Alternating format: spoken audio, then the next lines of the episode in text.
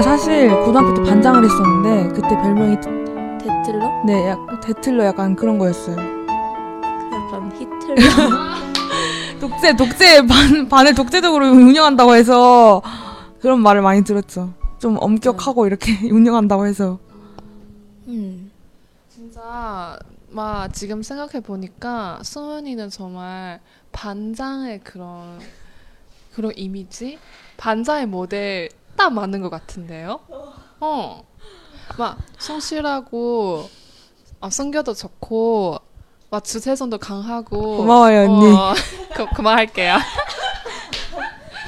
사실 제가 고등학교 때 그 반장이랑 국어부장이라고 과목부장이 있거든요. 아, 구, 구, 아 국어 네, 국어부장. 그러면 한국어. 네네. 맞아요? 국어부장이랑 국어부장, 반장이랑 반장. 동아리장 이 세 개를 동아리장. 겸직을 한 적이 있어요. 아, 고등학교 때 그때도 동아리 있었어요. 네네네. 아. 국어 관련 동아리 있었는데 네. 그래서 막 다른 선생님들이 저한테 혼자 다 해먹는다고 아, 그러면 1년 동안 아니면 한 학기? 1년 동안 1년 네네 동안 세 개를 같이 했죠. 세개 같이 네네. 했어요.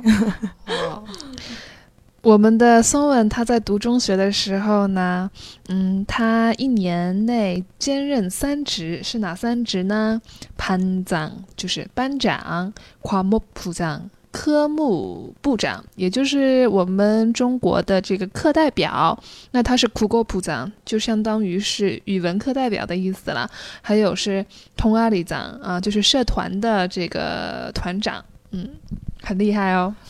바쁘겠네요 그때 그때부터 강연 좀더 심, 심해진 거좀 아니에요? 맞는 것 같아요. 애들이 속썩이고 이러면 또 음. 중간에서 선생님이랑 아 친구들이랑 이렇게 중간에서 타협을 보게 해야 되니까 아, 아, 제가 갑자기 궁금한 거 있는데, 저도 고등학교 1학년? 고1 때 네. 반, 반장이었거든요. 네. 어, 한국의 반장은 네. 어떤 역할 맡아요? 음 주로 어떤 일 해요? 주로 반장 일단 우리 다 해도 반장 했었어요? 저 초등학교 3학년 때부터 반장 부반장 제도 있었거든요. 그때부터 고등학교 2학년 때까지 쭉 했었어요. 我们的台黑也不得了啊，他是从小学三年级啊开始，一直到高中二年级高二为止， 一直就是担任这个班长，要么就是副班长的职务。 그리고 초등학교 때 정교부회장하고 그랬는데 정교부회장 정교에서 네 아 초등학교 때가 아니죠 중학교 때. 네 정교, 정교부회장 그랬는데 맞아. 그, 근데 그때 너무 이제 많이 하고 이러니까 지쳐서 그런지 이제는 막 동아리장 이런 것도 정말 보지 않게 되, 어, 네 그쵸. 그렇게 되더라고요. 근데 반장 주로 하는 거 가장 먼저 생각나는 게 갑자기 인사시키는 게 갑자기 생각나요. 대표로 인사를 해요 반장이 수업 전에 수업 끝날 때 음, 제가 이게 좀, 좀 한국의 독특한 문화라고 생각해요. 네. 제가 옛날에 한국 뭐, 어, 수의 여, 여, 수의 여중? 거기 가서, 음, 중국어 가르쳐 준 적이 있었어요. 네. 중학생들한테. 그래서 교실에 들어가자마자 반장이 뭐 일어나? 네. 아니면 차렷 어, 차량. 정례 그러면 다 일어나서 안녕하세요. 한꺼번에 같이 네, 맞아요. 해주는 거예요. 네 어, 일어나서 하는 거예요. 그래서 아 이런 문화가 있구나. 그때 너무 신기했었어요. 那在还小一点的时候呢，在韩国的话，班长有一个呃职务，就是说需要在每节课的上课之前和下课之前，呃，让全体起立，然后向老师敬礼这样的。那我之前在韩国的一个中学有做这个，嗯，短期的中文老师。然后我第一次进那个班级的时候，全体同学就起来站起来，然后班长带领着大家向老师问好啊、所以那个时候觉得说，哇，嗯，果然是儒教儒教的国家。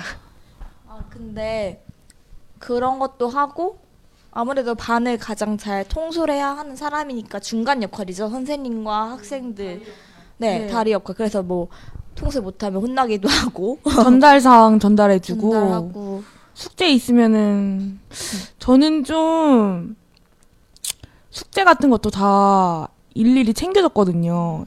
하라고 몇 번 반복해서 말을 해줘요. 그리고 뭐 전달 사항 전달해주고 자습 시간에는 이제 앞에 앞에 나와가지고 떠든 애들 다 쫓아내고 약간 이런 역할을 했어요. 그때부터 약간 저희 네. 그거는 중국에서 그래요. 아 그래요? 아, 반장 반장 되면은 음, 말 자, 제대로 안 듣는 학생들한테 네 맞아요. 지적해주고 네 음. 벌금 걷고 막 이런 역할. 벌금 벌금도 내요. 네. 지각비 이런 거. 네. 아 그런 것도 하고 아무래도 반 분위기는 반장 부반장 하는 거에 따라 좀 달라지는 것 같아요. 그래서 제가 생각나는 거는 고등학교 2학년 3학년 때 저희 반이 되게 단합이 잘 됐어요.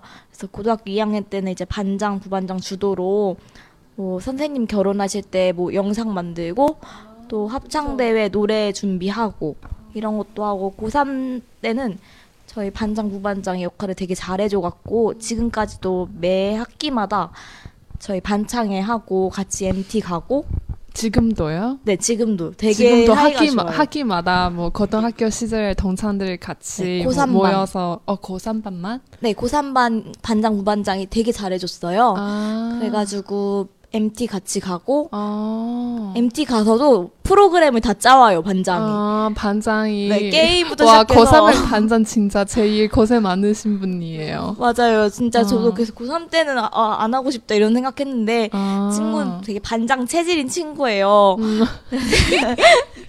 음, 역시 우리 팀은 좀, 더- 좀 특별한 것 같아요. 네, 되게 특별한 친구였는데 뭐 그런 것도 있고 하나 기억나는 거는 이제 중2 때 음. 하- 한국에 흔히 중2병 아시죠? 아, 중2병, 그 뭐지, 사천, 사천기.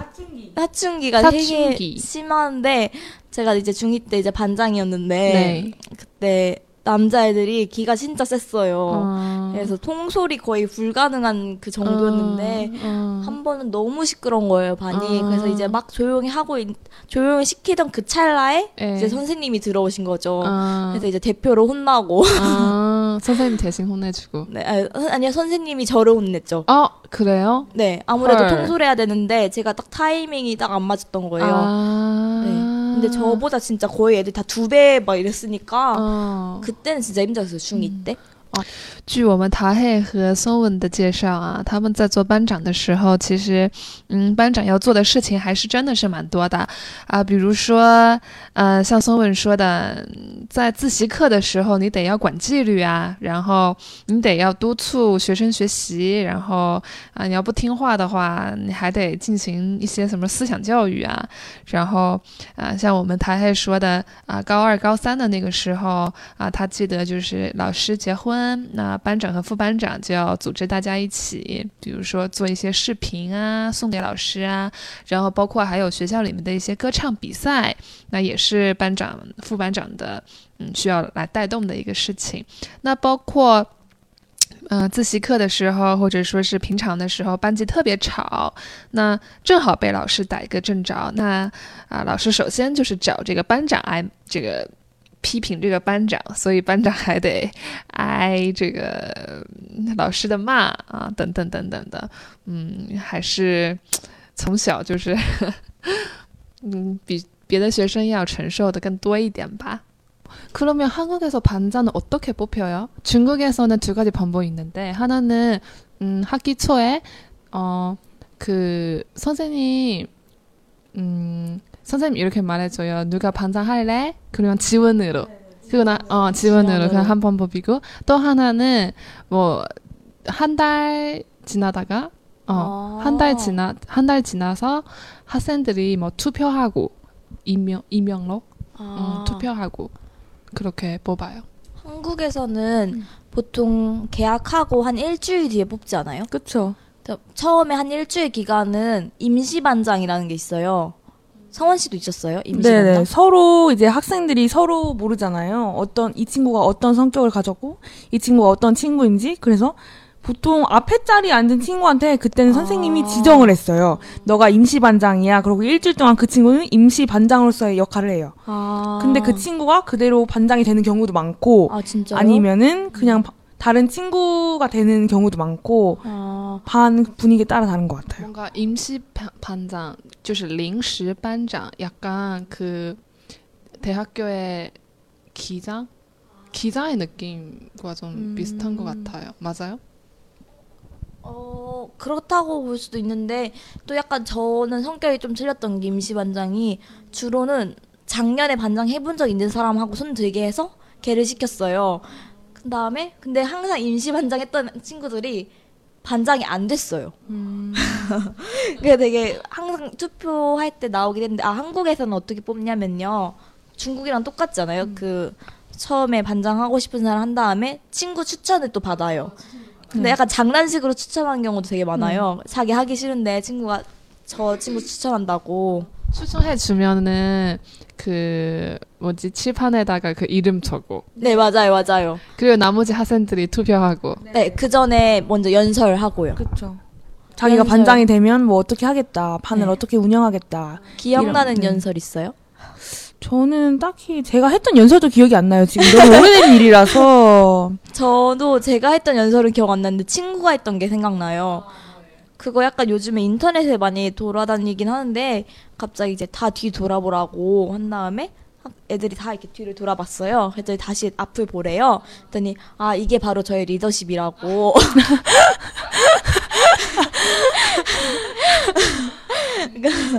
네 그렇게 했던 기억이 나는데 네 그 친구가 저희 고1 때 반장. 그래서 제가 그때 부반장 했었는데 그게 기억이 나고 韩国选班长的方式跟我们那个中国还是比较相像的啊。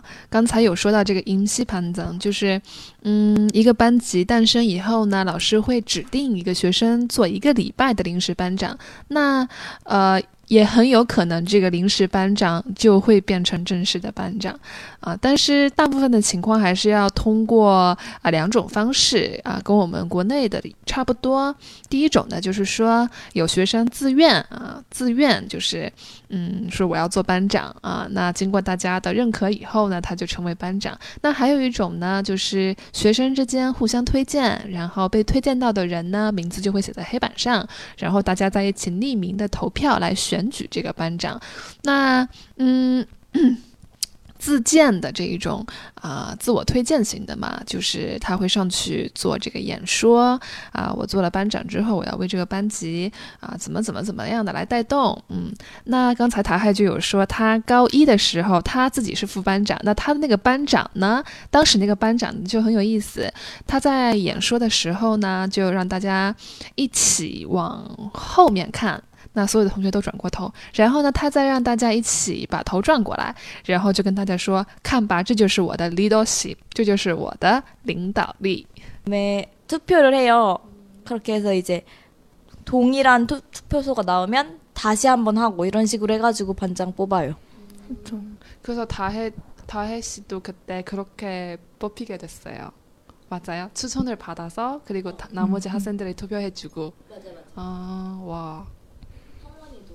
근데 소문이 또 나. 반장 어. 후보가 얼마 없어요, 솔직히. 그리고 1학 저는 2학기 때 주로 반장을 했거든요. 왜냐면 1학기 때는 서로 몰라요. 어. 그래서 보통 뭐 그냥 성실한 친구, 착하고 음. 되게 선생님 말씀 잘 듣고 이런 친구가 반장 1학기 때 성실하게 하고 2학기 때는 약간 분위기를 주도하는 학생이 보통 그렇게 해서 자- 저처럼 약간 장난기 많고 저 이거 약간 재밌는 건데 저는 무조건 1학기 반장 하려고 했어요. 음. 왜냐면 2학기 때는 수학여행을 가요. 일이 많아져요. 좀. 수학여행 가면 딴 건 아니고 장기자랑 때 춤을 시켜요. 맞아요, 맞아요. 저는 그게 몇 번 당해보고 나서는 너무 이골이 난 거예요. 그래서 제가 아 2학기 때는 절대 안 한다고 1학기 때만 할 거라고 할 거면은 그래서 저는 1학기 때만 했어요 거의. 他还说，他如果要做班长的话，他一定会选择做第一学期的班长，而不是第二学期，因为在韩国一般第二学期都会出去团体去旅行啊，去春游、秋游这样子的。那这个时候呢，呃，就会经常会就是说班长会被怎么说呢？啊、会被戏弄吧，就是让他跳个舞啊，表演一下才艺啊这样的，所以。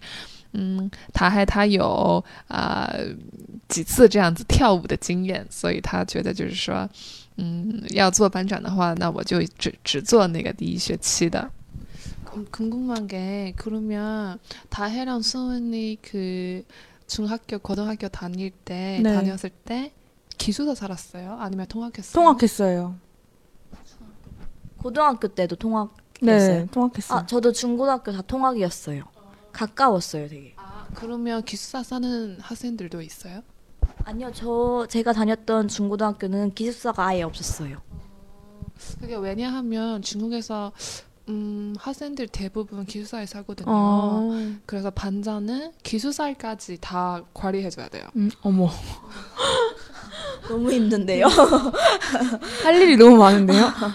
아, 아, 저 생각나는 게 저 중2 때 담임쌤이 저한테 시키는 게 정, 정말 많았어요. 음, 그때 너무 힘들었던 게 기억이 나는데, 약간 교무실은 2층에 있고, 반은 5층에 있었어요. 근데 이제 선생님, 네.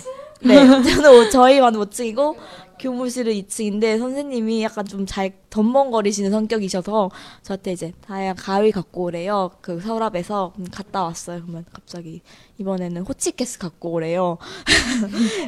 근데 어떻게 말해 주셨죠? 그때는 핸드폰도 못 쓰는데. 아, 그때 선생님이 이제 반에 있- 계실 때 저한테 심부름을 이제 시키시는 거예요. 그럼 네, 귀찮으시니까. 그래서 그때 좀 살이 좀 빠졌고. 3층을 왔다 갔다 해야 되니까. 네, 아, 그때 좀 힘들었어요. 그때 가뜩이나 남자애들도 기가 센데. 근데 그때가 진짜 제일 재밌긴 재밌었어요. 그 중2 때가. 그랬는데. 他还读初二的时候，经常被老师细挑啊，就是啊，让他去干嘛干嘛这样的。比如说啊，你跑到五楼去给我啊拿拿个剪刀啊，你跑到五楼去给我干什么？然后那个时候他做班长的那一年，嗯，初二的时候，他说他有变瘦， 그랬는데 그리고 또 생각나는 게 초등학교 5학년 때 반장이었는데 선생님이 좀 반장을 골고루 시키시고 싶었던 거예요. 다른 학생들한테도 기회를 주고 싶어서 그래서 약간 그 상 상점 이런 게 많으면은 선물로 반장 일주일을 할 수 있는 기회를 줬어요. 그게 과연 상일까요? 저는 되게 좋았어요. 왜냐면 제가 반장일 때 일주일씩 쉴 수 있으니까 좋았는데 네 그래서 좀 돌아가면서 좀 하기도 했었어요. 저는 기억나는 게 고등학교 1학년 때 조금 가정 환경이 힘들고 되게 어려워했던 친구가 있는데 그 친구가 한 번 학교를 안 나왔어요. 담임선생님 근데 그 친구가 저랑 좀 친했거든요. 그때는 고등학교 아니면 중학교? 고등학교 1학년 때. 고, 아, 고2 때? 네, 고1 때. 네.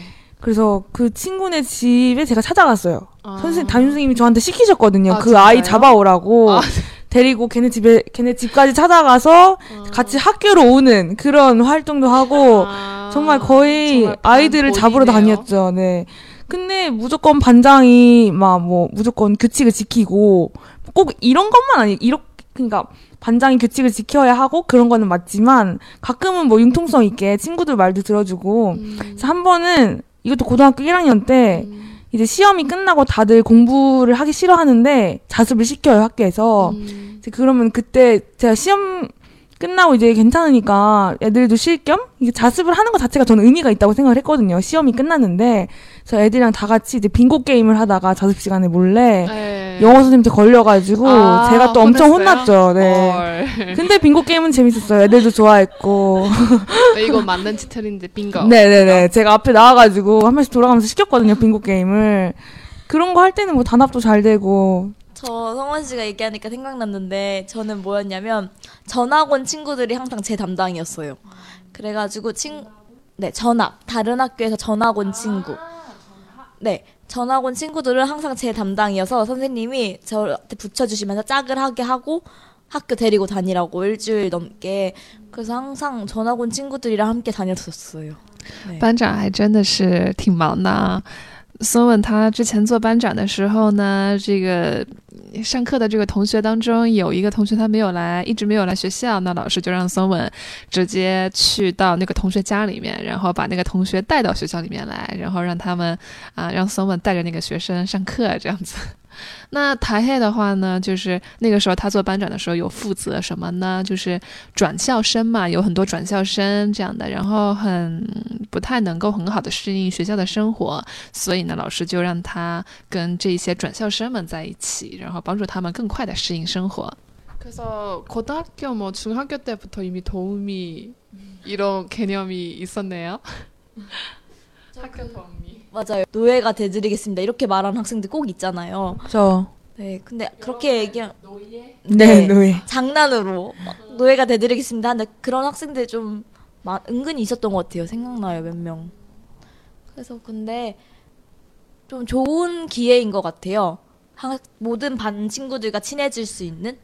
네. 그리고 선생님들이랑도 많이 친해질 수 있어요. 음. 저는 그래서 고등학교 선생님이랑 아직도 연락을 하거든요. 아, 직도 만나고, 네네. 아. 반장하면서 많이 친해졌으니까. 음. 그러면 송은이도 다해처럼 지금 고등학교에 그 어, 동창들과 뭐 학기마다 MT 같은 그런 활동하고 있나요? 아니 애들이 안 그래도 계속 말을 하는데 아. 제가 시간이 없고 시간을 아. 맞추기가 너무 힘들어요. 아. 저희 반은 40명이었거든요.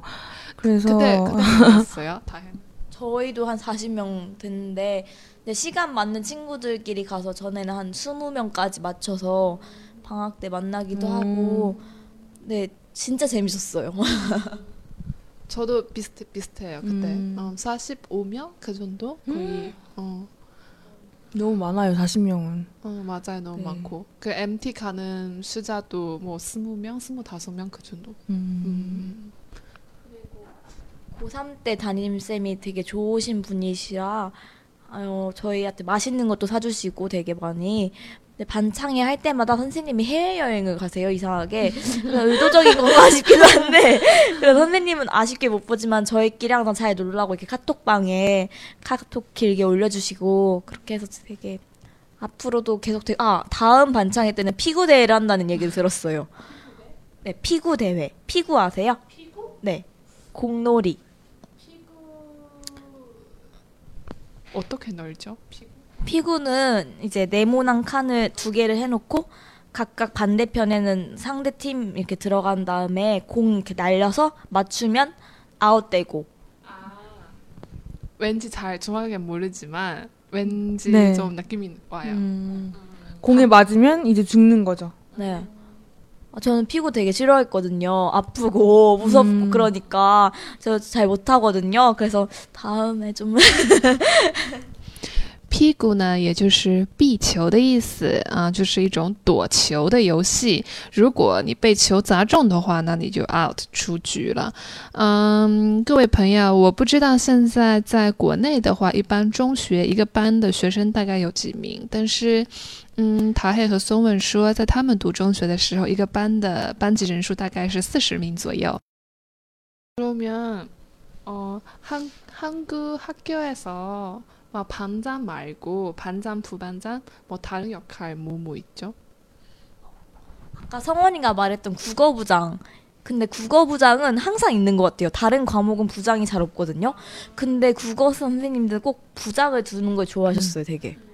저희는 과목별로 다 있었어요. 아. 무조건 부장이 있었어요. 그 약간 부장들이랑 하는 역할이 좀 은근 있는 게, 뭐, 국어에 관한 건 아마 성원 씨처럼 국어 부장들이 다 담당해야 됐을 거예요. 네, 저희는 국어 부장이 할 일이 진짜 많았거든요. 애들, 그러니까 문제집을 한 권씩 나눠주고 그게 숙제였어요. 네. 그러면 이제 그런 채점을 저희가 다 했어요. 어... 자습 시간을 빼고 이제 하루 종일 그거 채점만 하고 있는 거죠. 아 체크해주고. 네네. 그리고 뭐 이런 거는 선생님들의 일인데. 네, 근데 이제 저희한테 다 맡기시고 어. 그리고 뭐 학생 학생들 숙제가 있으면은 그런 걸 전달해주거나 음. 아니면 발표도 많이 시키시고요. 음. 뭐시 암송하기 이런 거 아. 이런 것도 많이 시키시고 그리고 음. 저희 국어 선생님은 되게 깐깐하셔서 음. 수업 전에 선생님 들어오시기 전에 네. 무조건 무조건 복습을 하고 있어야 돼요. 같이 국어책을 읽고 있어야 돼요. 그래서 제가 앞에 나와서 맨날 같이 따라 국어 교과서를 읽게, 읽게 하고 음, 음, 이런 역할을 많이 했어요. 아, 그뭐 수제 음, 제대로 내지 못한 학생들한테는 빨리 네. 내라 막 이런 네네 잔소리 엄청 하고 그랬죠. 잔소리도 하고. 네. 做语文课代表的话，也是要做很多的工作哈，比如说，嗯。 要催促这个学生交作业，然后老师有什么作业啊，要告诉学生的时候，要通过课代表来传达。然后语文课代表的话呢，还要啊，有的时候嗯，会要上去发表，或者说是什么呃诗朗诵啊这样子的。然后松文他之前做课代表的时候，他们那个老师还有一个习惯，就是说上课之前一定要。一定要求这个学生要进行上一节课的复习，那课代表就要站出来带领大家一起做这个复习的工作。